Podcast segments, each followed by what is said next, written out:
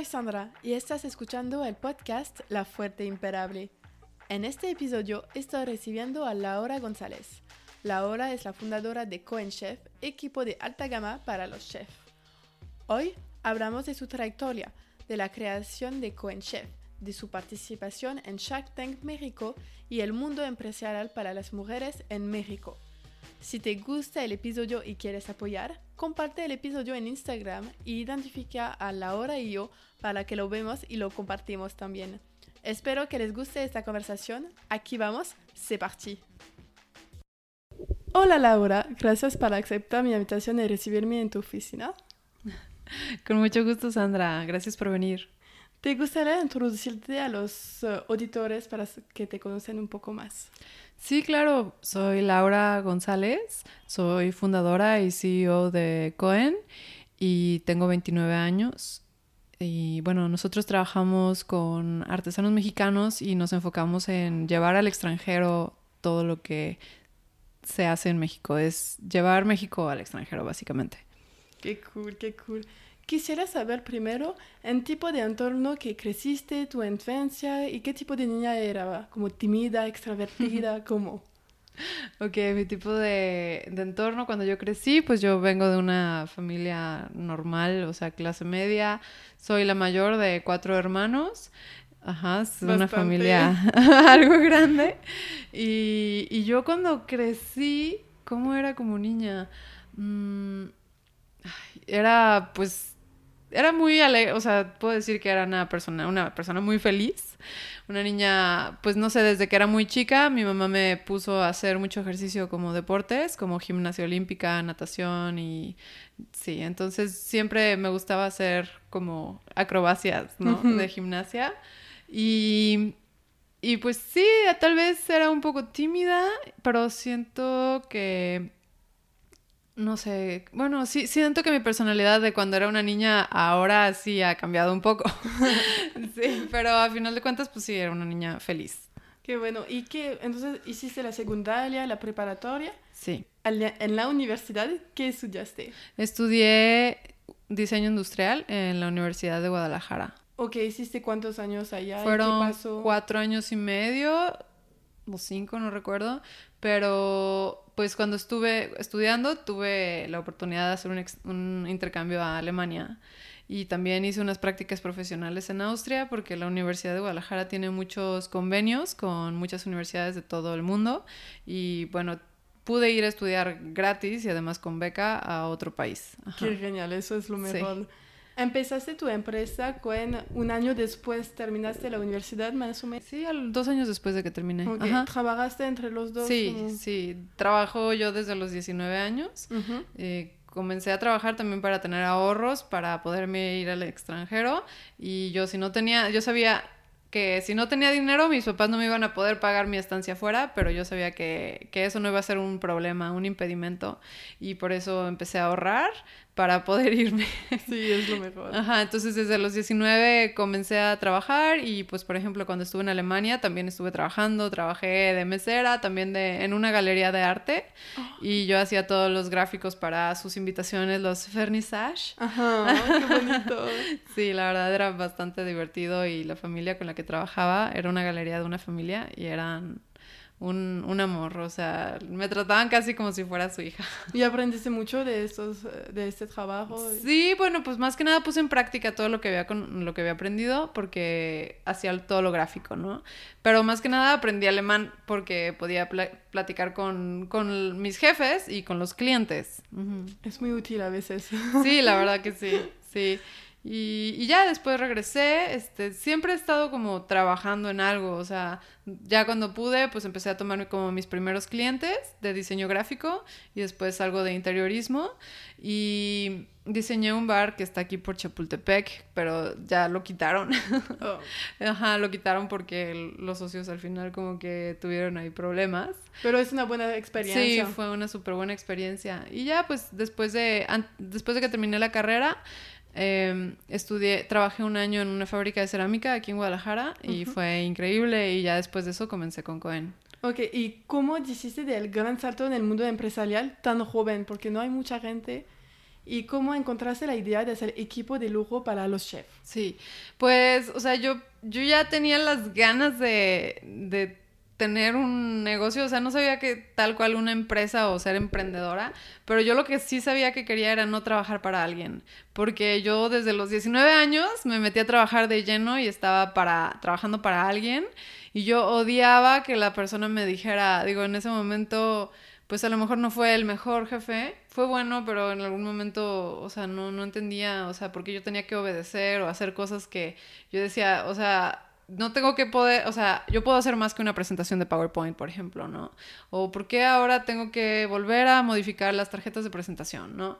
Y eran cosas como muy tediosas y, y la verdad es que como que sentía mucha presión, o sea, sentía que yo podía hacer más y, y, y no me gustó, o sea, me sentí demasiado presionada en un horario, por ejemplo, de 9 a 2 y, y no sé, siempre estaba como soportando al jefe que estaba de mal humor y yo dije, no, esto yo no quiero para mi vida. Entonces siempre empecé como a buscar otras formas alternativas a yo ganar dinero. Y, y la idea de los chefs como de hacer como... Eso nació como yo comencé después de trabajar en la fábrica de cerámica, comencé a trabajar como freelancer, como diseñador industrial y la idea de hacer equipo para chefs salió de un pedido que recibí y a la hora de yo entregarlo comencé a recibir más pedidos. Entonces fue algo así como un poco inesperado, o sea, yo no busqué específicamente hacer equipo para chefs, pero fue uno de mis pedidos como de clientes. Y, y ya a la hora de entregarlo pues comencé a recibir más y más pedidos y además las personas me preguntaban por mi catálogo de productos, si tenía, no sé, diferentes colores o diferentes modelos y les, yo escuchaba mucho lo que ellos decían, ¿no? Si, oye, necesito un, un estuche de tal color o de tal tamaño, decía, ah, ok, bueno, pues lo podemos hacer, ¿te gusta de esta manera? Ah, sí, y me lo pagaban. Entonces yo pues comencé a fabricar pues este tipo de productos. Sí, entonces viste una oportunidad y dije, Sí. ok, voy a ir por allá. Exacto. Y, vas a encontrar una solución para todos los tipos que van a preguntarte. Oh, Exacto. Qué bueno. Sí. Y yo vi en tu sitio web que tienes artesanos. ¿Artesanos? ¿Y cómo los seleccionas? ¿Y cómo los encuentran? Porque son gente que Sí. generalmente no tiene sitio web o. Instagram para encontrar. Entonces, algo Sí. un poco difícil. Sí, sí, es difícil. ¿Cómo los seleccionamos? Pues, híjole, o sea, primero sería como, ¿cómo los encontramos? Los encontramos casi siempre como preguntando, ¿no? De, oye, ¿tú sabes a alguien que sepa hacer esta técnica? Y, y pues, no sé, de repente sale alguien que sabe, ah, yo tengo un contacto que a lo mejor te puede recomendar a alguien y... Y así es como damos con ellos. O sea, también hemos encontrado en Facebook, o sea, de que algunas personas ya tienen Facebook. Entonces, pues a través de Facebook damos con ellos. O más que nada, pues sí, recomendación. Y, y pues hacemos como alguna prueba de trabajo, nos muestran sus trabajos. Y ya con eso, pues decidimos si, si seguimos trabajando con ellos o no. Porque para nosotros es muy importante la calidad. Ujú. Entonces no puede ser como, ah, ok, es un trabajo artesanal y por eso está todo mal hecho. O sea, no. No, te dice que es bonito y que Exacto. porque va- la persona va- los chefs van a pagar un precio y Claro. tú quieres que tiene la mejor calidad. que- Exacto, sí, sí, sí.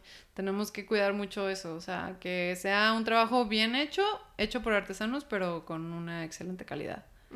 Perfecto. Y Cohen trabaja en un entorno muy específico en el mundo de la restauración con productos de gama alta. ¿Cuál fue tu estrategia para desarrollar y hacer crecer Cohen? Mi, mi estrategia principal ha sido reinvertir las ganancias. Siempre que hay ganancias, siempre compramos una cosa más, o sea, un poquito más de materia prima, no sé, invertimos y hacemos un producto nuevo o compramos, no sé, una naquel más o compramos, no sé, ahora sí que una lámpara o equipo que vaya sirviendo como para operar mejor y así hemos ido creciendo. O sea, en realidad en los primeros años no tuvimos nada de, de apoyo de, de nadie que no fueran nuestros clientes. O sea, todo el, el ingreso y todo el crecimiento que hubo fue gracias a los clientes que nos elegían y que nosotros podíamos seguir invirtiendo esa, esa ganancia que teníamos. Sí, entonces reinvestirle en el operacional para crecer y crecer. Exacto, o sea, no fue así como que, ah, me gané 100 pesos, ah, ya me los gasté, oh, rayos, no, es así como, si yo gano 100 pesos, yo reinvierto 100 pesos, Pesos, ajá. Sí. Y tus principales clientes son chefs de restaurantes. Los restaurantes fueron y están siendo todavía muy afectados por la pandemia. Sí. Entonces me gustaría saber eh, cómo ha eh, sobrevivido tu empresa en los tiempos de pandemia. Sí, pues ha sido un tiempo difícil porque, pues sí, como sabes, nuestros clientes más fuertes fueron unos de los más afectados, o sea, los restaurantes tuvieron que cerrar, muchos chefs perdieron su trabajo, pero pues yo me he dado cuenta que en los momentos más duros es cuando salen las mejores oportunidades y, y, pues bueno, en ese momento nos detuvimos a ver de que, ok, de aquí ya no, en este momento tenemos ingreso, pero pues, ¿qué otra forma tenemos que podamos generar para seguir, no sé, seguir a flote? Y pues, por ejemplo, en el momento en el que inició la pandemia, pues nosotros comenzamos a fabricar cubrebocas, pero en un momento pues donde hubo desabasto de este producto y nosotros creamos unos cubrebocas que duraban tres meses en vez de ser desechables ah, y tenían esa misma protección. Bueno, usamos un material que es de grado quirúrgico y es ya está certificado y lo usan en lo usan en laboratorios y todo, entonces es como una barrera que te protege contra el COVID y eso lo empezamos a usar en nuestros cubrebocas.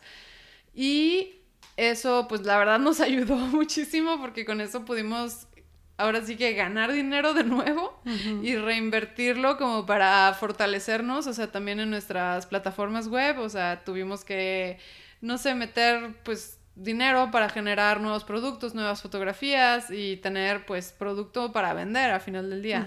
Entonces, pues eso fue una de las cosas que hicimos, vendimos cubrebocas un tiempo y después este, pues estamos diversificando, o sea, ya no solamente estamos haciendo, no, tenemos la línea Cohen for Chefs, que es nuestra línea principal, pero también tenemos otras líneas que creamos Cohen México, que es cohen.mx, nuestra página web, y tenemos diferentes líneas que van a diferentes nichos, como cacería, como bienestar. ¿Y cuáles son, por ejemplo? Ajá, como la línea de hogar, también estamos creando una línea gourmet, este, uh. sí, entonces está, o sea, estamos abriendo, manteniendo el lado artesanal y el enfoque de exportar, pero atendiendo diferentes nichos nuevos, porque pues nos dimos cuenta que no podemos poner o concentrarnos solamente en una cosa porque es muy riesgoso.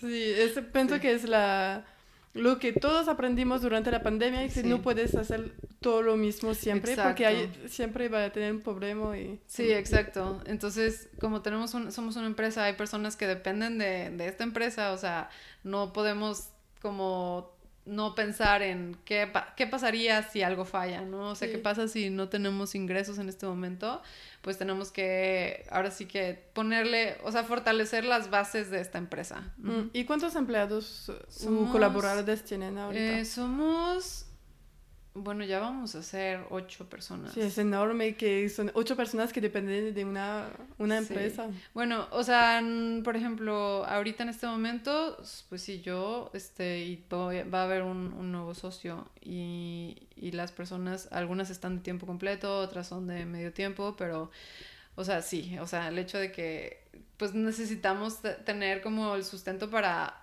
para que todo mundo gane eh, pues, su salario bien. Sí, comer. Y Exacto, y sus necesidades y que le vaya bien. Es no solamente que, que compres un, que tengas un salario base y dices, ay, no me alcanza para nada. No. O sea, lo que buscamos en Cohen es que todas las personas que estamos aquí, o sea, a lo mejor es un momento ahorita de crecimiento, pero que más a largo plazo podamos nosotros, o sea, de que a todos nos vaya súper bien económicamente, o sea, que sea un negocio muy redituable. Sí, por todos. Aquí claro. es muy, como, me da felicidad de, eh, de, de, escuchar este tipo de, ok, está bien, encontramos soluciones y todo eso, y que es posible. Sí. Hay mucha gente que te conocen por la parte de Shark Tank. Sí. Participas, participaste en Shark Tank México, el programa de televisión en 2018. Sí.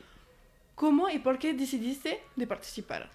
Porque me invitaron a Shark Tank y sí, yo recibí una invitación y yo pensé, al principio pensé que era una broma, porque era como para mí, no sé, mi sueño más grande, ¿no? Participar en Shark Tank. Y cuando me invitaron, yo no lo podía creer. Pero bueno, después pregunté con amigos que trabajaban en, en televisoras y me dijeron, no, sí, es real.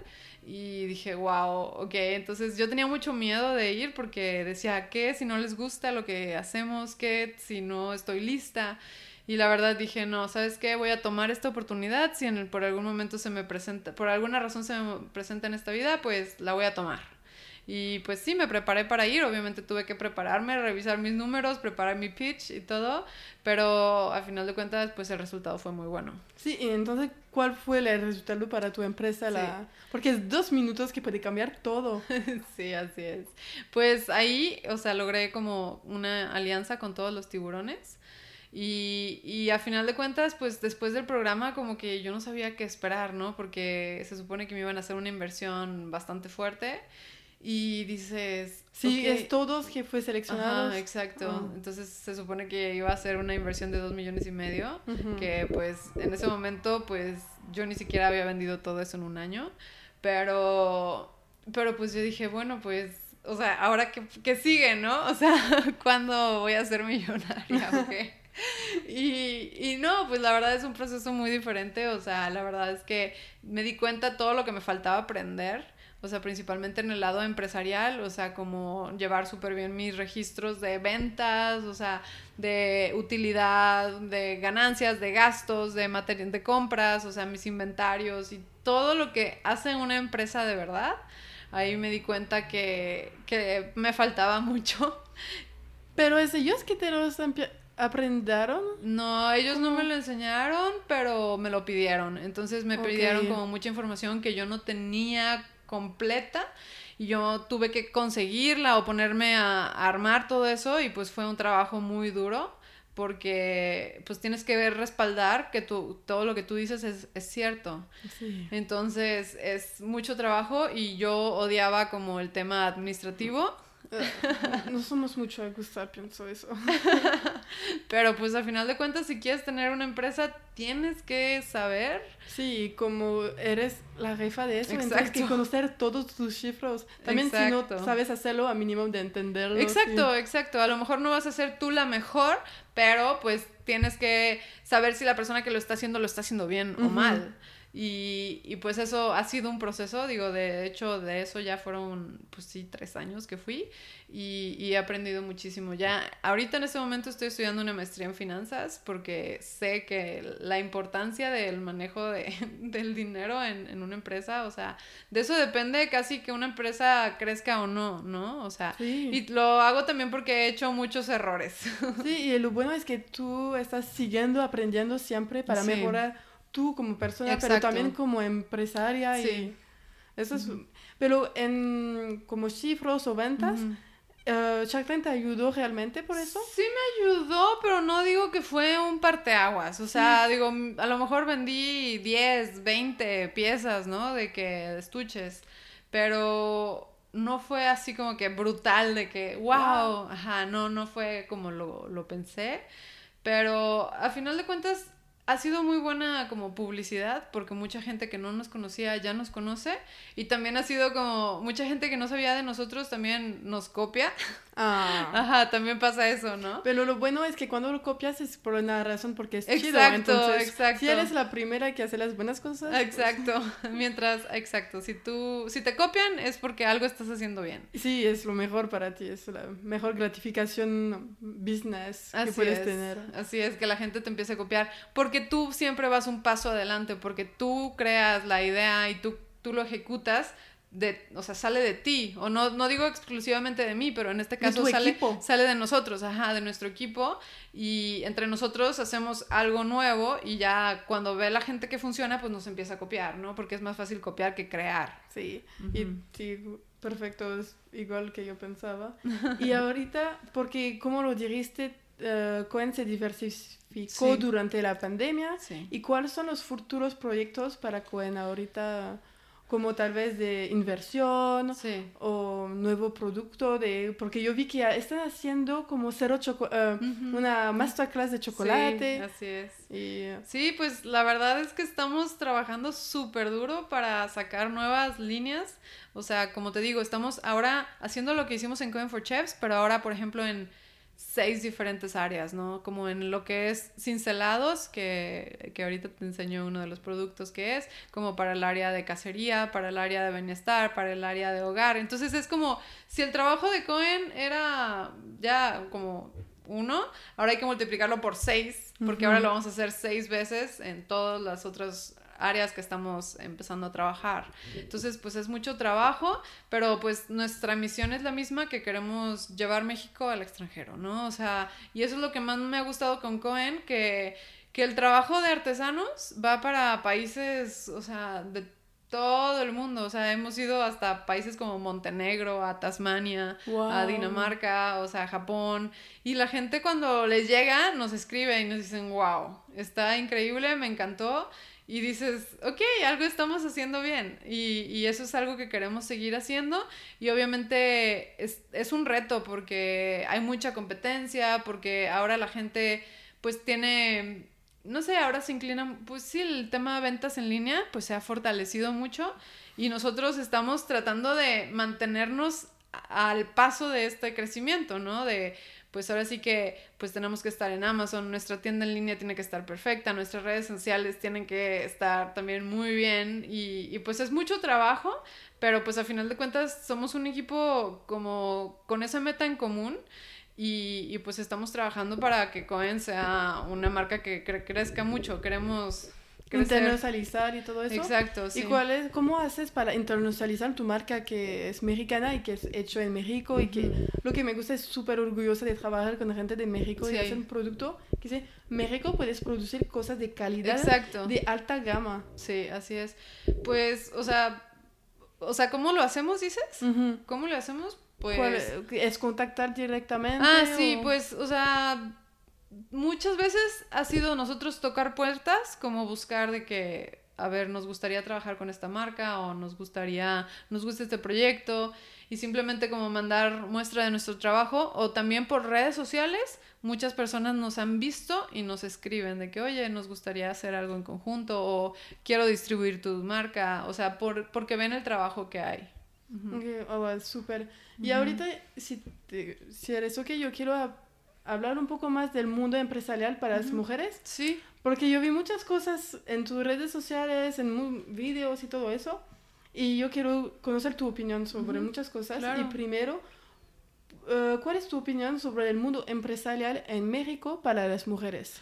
Yo creo que hay falta mucho para las mujeres porque de hecho casi todas las personas con las que yo hablo, ya hablando de negocios, casi todos son hombres. Okay. O sea, y, y yo no sé exactamente por qué, tal vez no hay interés suficiente en las mujeres como para llegar a hacer negocios o simplemente no me, ha topa no me he topado, pero no sé, creo que sí hay un área de oportunidad.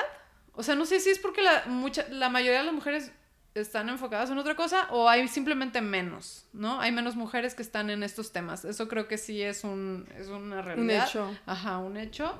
Entonces, pues creo que hay mucho por hacer todavía. O sea, entre nosotras también como mujeres, ayudarnos. Creo. Sí. sí. Porque como te lo dije, para mí es más complicado de tener mujeres en el podcast y yo quiero que una niña de, de no sé quién va a escuchar, pero de 18 años puede identificarse. Sí. Y es siempre más sencillo de identificarse con Sí. gente del mismo género y todo eso. Claro. Y yo soy como, oh, qué difícil porque di- dicen no o no hay muchas. Y para mí me cuesta mucho y cuando te encontré fue, yes, sí, qué, bueno y eres joven y todo eso. Entonces gracias. es más... Sí, chido. pues creo que como mujeres, o sea, hay un mundo muy, muy amplio para, pues no sé, ahora sí que para destacar, ¿no? En el mundo de los negocios se ha, no sé, ha sido dominado siempre por los hombres. Sí. Entonces, pues nosotros creo que tenemos un enfoque diferente al, al de los hombres, obviamente, porque somos diferentes. O sea, no digo ni mejores ni peores, simplemente somos diferentes. Por Ajá. hecho, Exacto, nuestra naturaleza es diferente, entonces, o sea, creo que tenemos mucho que aportar. Ujú, que podemos tal vez cambiar un poco el mundo Exacto. de business y todo eso. Exacto. Y como mujeres, ¿cuál fue tu mayor obstáculo que tiene que superar como mujer emprendedora? Porque yo vi tu video en, en ¿cómo se llama? En YouTube. Ajá. Y yo vi comentarios y yo fui, no mames, güey. ¿Por qué una mujer, porque es guapa o, o va a tener cosas que no? Tenemos que luchar mucho más y Sí, siempre sí. si- ganamos cosas por, por el físico, Sí. nunca por la mentalidad. Y yo soy como. ¿qué pedo, güey? Pues creo que todavía hay, pues no sé, creo que los hombres todavía son muy animales. Ajá. O sea, en el tema de que ven carne y es... O sea, Ajá. no importa lo demás, no importa lo que digas, no importa quién eres, si estás guapa o... O sea, si estás guapa, ya es como... Sí, voy a, voy a seguir con ella. Ajá, sí, o sea, en realidad no importa tanto quién eres, importa cómo te ves. Entonces, digo, sí ha sido como, ha sido un poco, ¿cómo te puedo decir? No desgastante, pero aburre en cierto momento que los hombres siempre crean que quieren, o sea, que te quieren hacer creer que quieren hacer negocios contigo y al final de cuentas lo único que quieren es invitarte a cenar. Wow. ¿Me explico? ¿Te pasó? ¿Se, se te pa- ¿Tienes anécdotas así Sí, de, claro. sin decir los nombres? Sí, sí, sí. Que es como una persona que dice, ah, sí, me estoy interesada sí, y todo. Sí, no, yo ahorita ya tengo, o sea, un ojo biónico, o sea, yo ya puedo identificar perfectamente este tipo de gente, pero al principio era como, oh, sí, oye, me gusta mucho tu producto, ¿qué te parece si platicamos, bla, bla, bla? Y al rato de que, oye, es que estás hermosa, y dices, Está mezclando el privado y ajá, el... o sea, ¿quieres hacer negocios o no? O sea, ¿qué tiene que ver el hecho de que una mujer sea guapa o no con, con su capacidad, ¿sabes? Ajá. O sea, y, y el hecho de que una mujer sea guapa y esté haciendo negocios no significa que quiera salir a cenar contigo. No, es que era ese negocio porque fue el Exacto. objetivo principal. y que- Exacto, o sea, tu atractivo no eres tú, o sea, es también la capacidad de negociación o ta- o sea, claro, ¿qué estás aportando tú? Entonces eso es como mucho de flojera, como que tienes un filtro ya, hace- bueno, yo al menos tengo un filtro ya muy fuerte como para mucha gente de que, oye, me gustaría saber tu consejo, te quiero invitar a un restaurante, o sea, también creo que tiene muchísimo que ver, muchísimo, muchísimo que ver con que muchas mujeres todavía no nos damos cuenta que nosotros podemos pagar nuestras cosas. O sea, no necesitamos un güey que nos esté pagando el pinche restaurante. O sea, nosotros podemos pagar nuestra cuenta. Sí, está ganando ¿Sabes? esa emprendedora y Ajá. exitosa aparte y que pues... O sea, no, pero tú deja, o sea, deja, no solamente hablo de mí, o sea, en general creo que la mujer en mexicana, digo, no sé, en Francia o en Europa, digo, no, ahorita no sé cómo esté la cosa, pero muchas veces, o sea, es como, ah, sí, voy a ir a cenar con él porque, pues, me va a invitar. O sea, dices, güey, ¿por qué? O sea, Y- no. Ah, nunca O sea, escucho de eso. ok. Sí, o sea, es así como. No tienes que, o sea, realmente tú puedes pagar tus cuentas, ¿sabes? Sí. O sea, y ni siquiera tienes que ser rica, o sea, es así como tú puedes, o sea, tú puedes encargarte de tus pinches cuentas. Ajá. O sea, es como mucha gente piensa como que, ah, qué chido tener un güey que te pague todo. Y dices, güey, ¿por qué? O sea, tú te puedes pagar todo. O sea, tú tienes la misma pinche capacidad. O sea, puedes hacer, puedes ser una pinche, no sé, ¿cómo te puedo decir?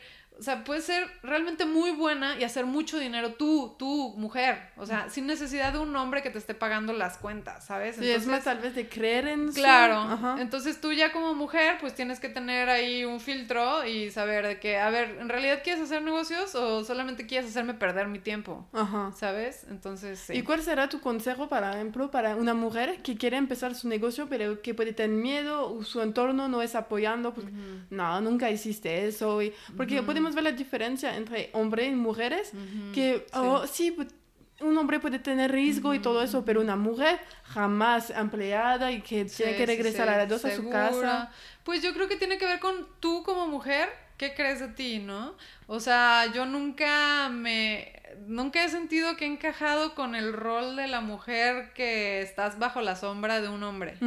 O sea, yo creo que tengo la capacidad de igual que un hombre, o sea, de neta romperla y y pues eso empieza por yo creerlo. Ok. O sea, si tú pero siempre tenías educación o lo creciste. No, yo en mi casa, yo vivía en una familia donde mi papá pagaba por todo, mi mamá nunca tuvo pues un ingreso ella, o sea, ella trabajaba, pero en el momento que se casó dejó de trabajar, entonces mi papá era como el que daba dinero y era el que decía si podíamos hacer cosas o no. Entonces yo dije, ¿por qué yo tengo que tener una persona que, que me diga si sí puedo o no puedo hacer cosas? Entonces, o sea, todo empieza por ahí, ¿no? De que yo dije, no, yo quiero poder hacer esto y no necesito a alguien que me dé dinero para poderlo hacer, o sea, yo lo puedo crear.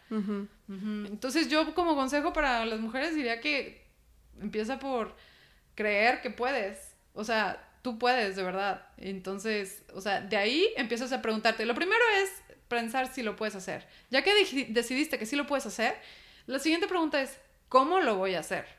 Y ya cuando dijiste el cómo, ok, ya empiezas a a establecer como un plan de trabajo para lograrlo. Sí, intentar y de intentarlo y de no pensarlo, tal vez ponerlo en hecho de en, un papel, en un copy, lo que sea. Exacto, empezar, o sea, yo creo que lo más importante es atreverte, o sea, porque a mí nunca, o sea, yo me he movido en áreas de aquí de Guadalajara que, bueno, a mí ya me han asaltado con pistola y todo por andar sola, ¿no? O sea, como mujer, o sea, digo, sí hay un riesgo, digo, ya, ya mido mucho más ese riesgo, pero pero creo que, o sea, no he tenido como el gran apoyo que tú digas de que no, es que ella la apoyaron cuando iba empezando. Yo me iba con un artesano que conocí así literal, así hasta no sé qué cerro, y me iba a su casa literal, o sea, así de arriesgada era, o sea, me iba a su casa porque sabía que ahí iba a estar haciendo el producto que quería vender. Entonces, a mí no me importaba los domingos, los sábados, o sea, los viernes en la tarde, o sea, yo estaba ahí haciendo las cosas con un señor que, que digo, a veces me invitaba ahí de que, ay, pues tengo de comer un pollo, pollo a la leña o yo qué sé yo, ah, sí, pues ahí comí un poquito, o sea,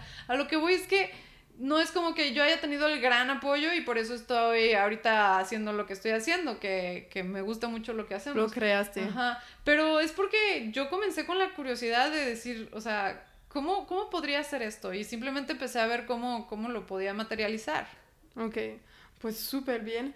¿Y ¿Cuáles son las acciones, tanto como hombres y mujeres, que podemos tomar para tener la misma oportunidad? para que no tenemos como este, esta desigualdad que tenemos ahorita. Yo creo que es estudiar. O sea, como mujer muchas veces, o sea, no estudias porque dices, a lo mejor no lo necesito, a lo mejor yo como mujer tengo que ser, si soy más guapa, puedo, tengo capacidad de conseguirme a alguien que me pague todas mis cuentas, ¿no?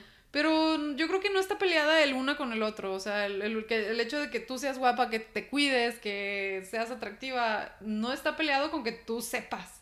O sea, entonces creo que como mujer te toca, también nos toca mucho estudiar más. O sea, saber más.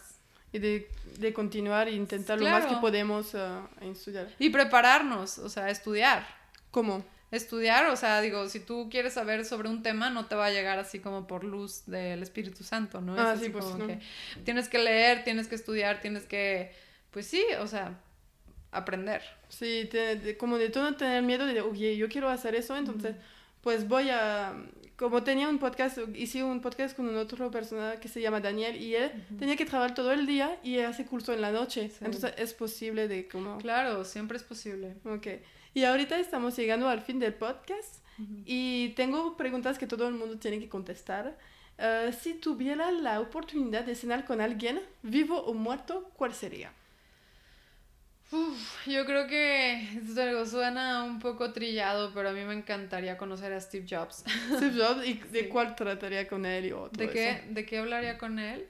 De cómo superó toda, todos todos los retos, ¿no? O sea, ¿cómo fue de tan, o sea, tan creativo? ¿Cómo pudo ser tan innovador? O sea, ¿cómo le dio al clavo a una idea que, que fue totalmente revolucionaria, ¿no? O sea, le pediría que me, que me orientara para lograr, pues no sé, aportar más. Ok, sí, qué curioso. Es una buena idea.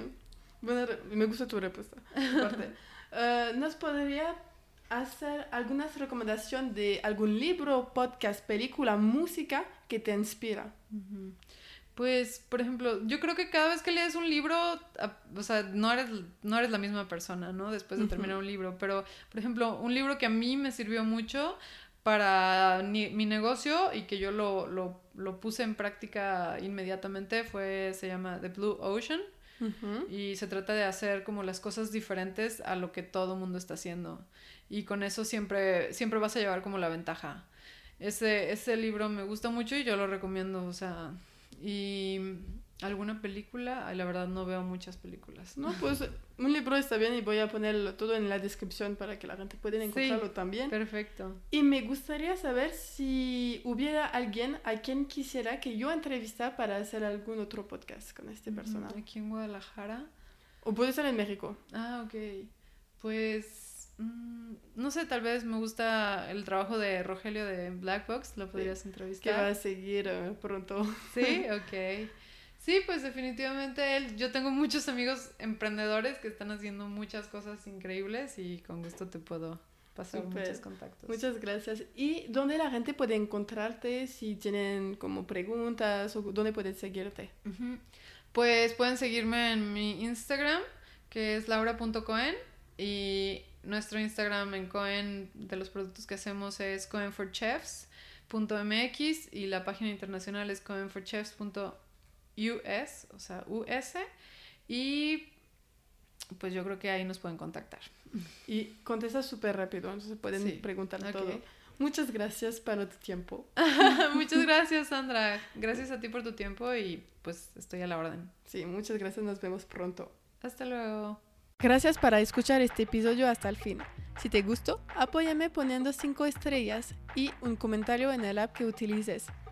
En espera del siguiente episodio, puedes seguirme en Instagram en La Fuerte Imperable. Nos vemos pronto, a.